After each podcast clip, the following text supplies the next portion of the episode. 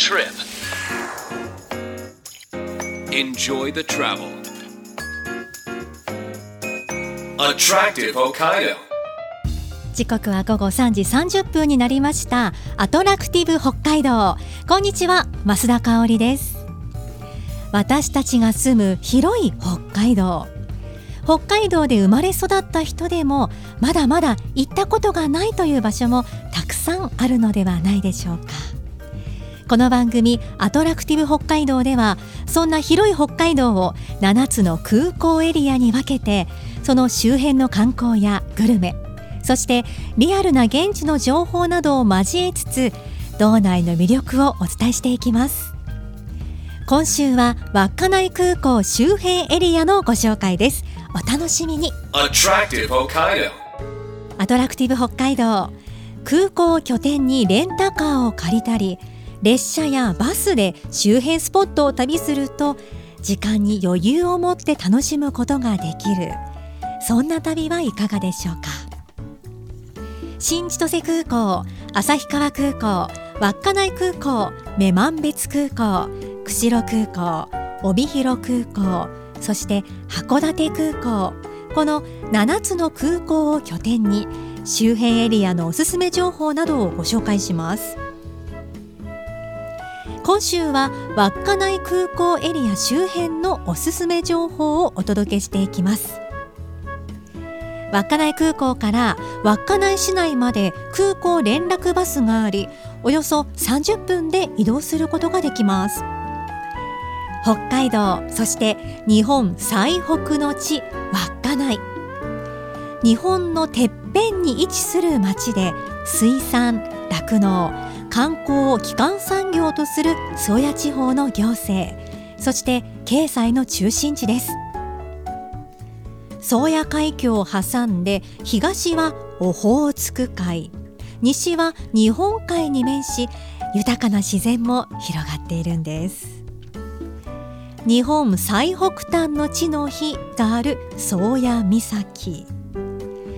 まさに日本のてっぺんに建てられているのがこの日本最北端の地の日ですよね。多くの方が訪れるそんなスポット。記念撮影もきっと外せない。そんな場所ではないでしょうか。宗谷岬からはおよそ43キロ先のサハリンを望むことができ稚内市内のあちらこちらには先人たちの歴史物語も数多く残されています。稚内市内には2つの北海道遺産があり一つは稚内港北防波堤ドーム。北ふ頭が旧樺太航路の発着場として使われていた時ここに通じる道路や鉄道へ波の飛沫がかかるのを防ぐ目的で昭和6年から昭和11年にかけて建設された防波堤です。ここのドームは古代ローマの建築物を思わせるようなあの曲線を描いたアーチがもう一度見ると忘れないような特徴的な場所。こう写真撮影もしたくなるというそんな場所ですよね。そしてもう一つは宗谷丘陵の周氷河地形です。宗谷岬の背後に広がる丘陵。稜線も谷も丸みを帯びとても日本離れした雄大な光景として今に残されています。この波状の丘陵ができたのは今からおよそ1万年前に終わった地球最後の氷河時期。ウルム氷河期末期と言われていて地表が凍結やこう溶けたりをこれを繰り返してそれを受けてできたものなんですよね。私はこれあの写真でしか見たことがないですけどもあれここって日本なの？しかも北海道ここっていうようなそんな雰囲気さえある地形なんですよね。どちらも未来に残していかなければいけない北海道の財産です。東北エリアを巡る旅の拠点としても最適な稚内ですがまだまだ魅力がたくさんあります。2012年に誕生した稚内ブランド。ご存知ですか？豊かな自然の中で生まれた農畜産物や水産物。これらの資源を生かして生産される産品や稚内が誇る文化自然などの地域資源を稚内ブランドとして認定。昨年6月の時点で原材料が7品加工品25品。地域資源4点が認定されています。これ気になってちょっと見てみたんですけど原材料7品のところを見ていくと例えばタコとかあと稚内のホタテ貝とかもずくなんていうのも入っててあれもずくといえば沖縄じゃないの？なんて私は思ったんですけどあとね銀杏草とかねいろいろあるんですよ。あと地域資源見ていくと珪藻土。今ね人気ですよね。いろいろ。コースターとか。私も実は稚内の珪藻土を購入したのが家にあってあの除湿の目的とかで使ってたりもするんですよね。いろいろあるんです。稚内に行ってお土産を買う時の参考にも稚内ブランドなりそうですね。では地元の方に稚内の魅力をもっと詳しく伺っていきましょう。FM ノースウェーブアトラクティブ北海道増田香織がお送りしています。ここからはお電話をつないで稚内の魅力をご紹介していただきます。稚内観光協会の高畑さんです。よろしくお願いします。よろしくお願いします。まず高畑さんは稚内に住んでどのくらいになられるんですか、あはい、えー、っと私は今51歳になるんですけれども、ええ。生まれも育ちもずっと稚内です。おお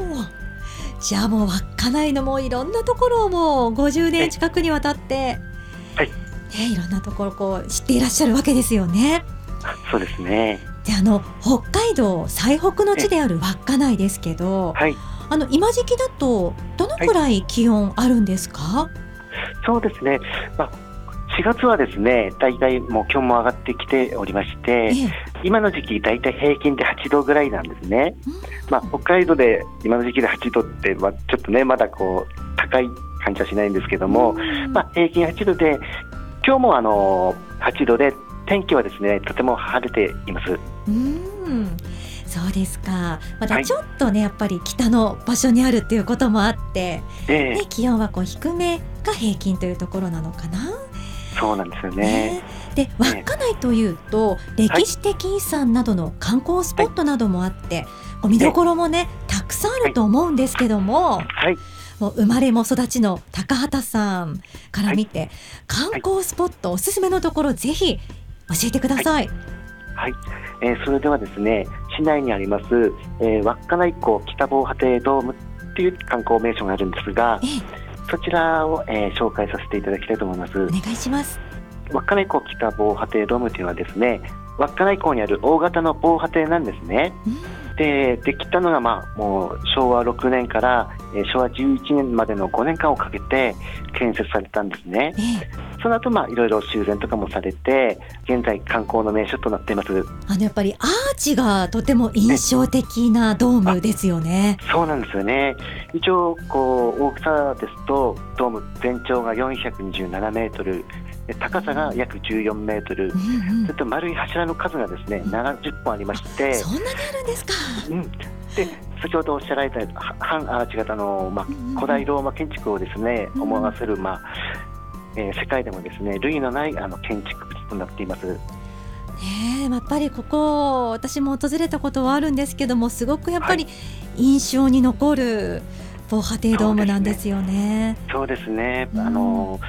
JR の稚内駅で降りると、まあ、そこから見えるんですけども、ええ。駅から徒歩5分で、まあ、そのドームまで行けますので、で中も歩けますし、うんうん。ええやっぱりこう観光で来られたお客様は、ドームはどこにありますかっていうご質問が多くてですね、うん。えいつもご案内させていただいてます。稚内駅からも近いということなのでね,、そうですね。アクセスもいいですよね。はい、でせっかくですから他にもおすすめのスポットあったら教えていただけますか？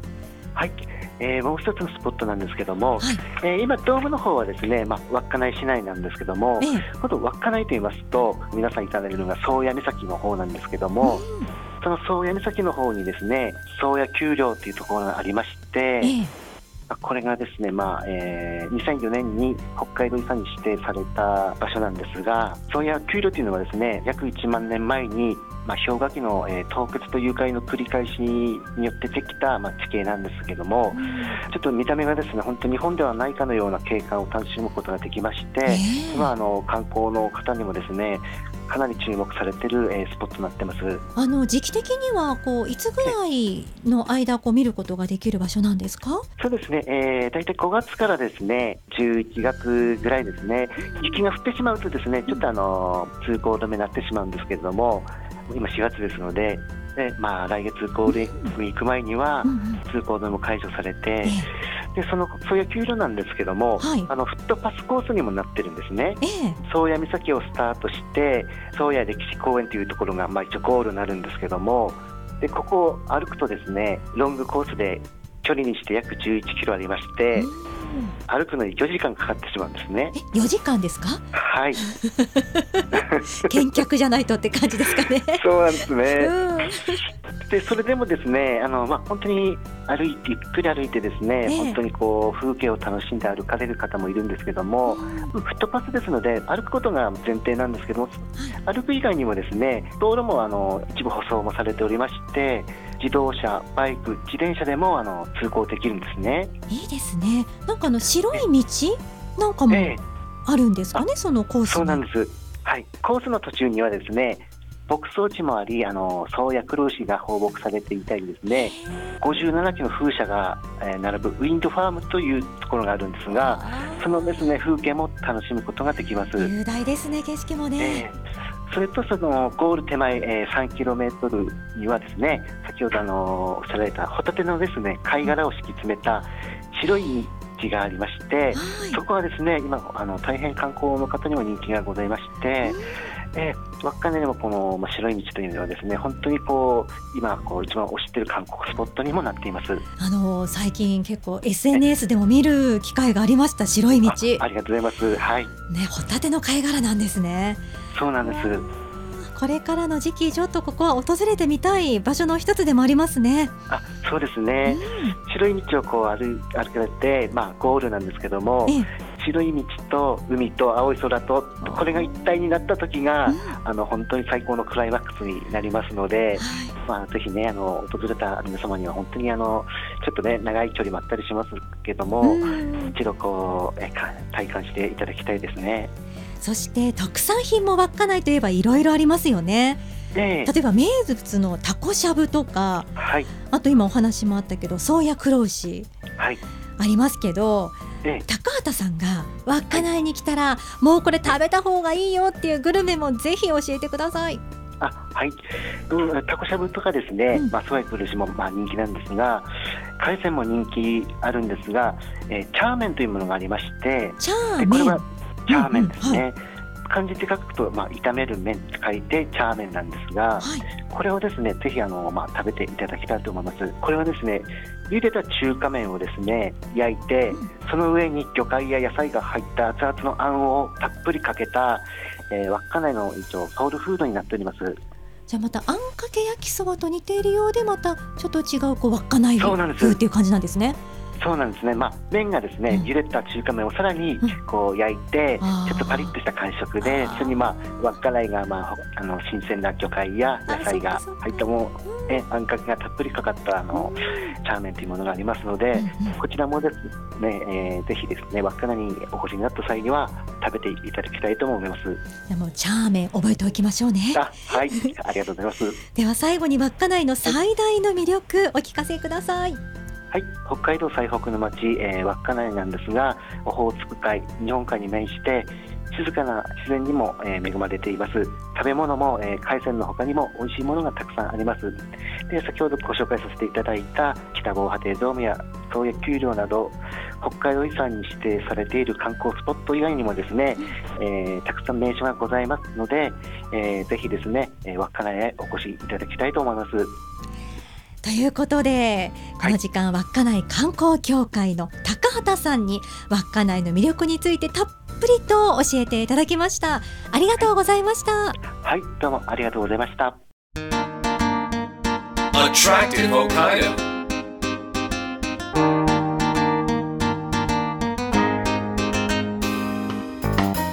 30分にわたってお送りしてきたアトラクティブ北海道。今週は稚内空港を拠点に稚内市の魅力をご紹介してきました。いかがだったでしょうか？今日は稚内観光協会の高畑さんにお電話でお話を伺いました。個人的にはまだまだ伺いたかったという心境なんですけども魅力いっぱいありますね。白い道。ここは近年本当に人気ということなのであのインスタグラムとかで見るんですけど真っ白なんですよね。いやこのフットパスちょっと4時間かかるということですけれどもちょっと週末ね飛行機で行けばその分時間短縮できますからちょっといい季節になったらね、こう散歩がてら行って美味しいもの食べてっていうあとウニがねやっぱり旬の時期高畑さんは7月から8月とお話もねあの打ち合わせの時にされてましたのでそんな時に行くのもまたいいですしね。旅行先に検討してみてはいかがでしょうか。来週は女満別空港エリアの魅力をご紹介していきます。来週もお楽しみに。お相手は増田香織でした。バイバイ。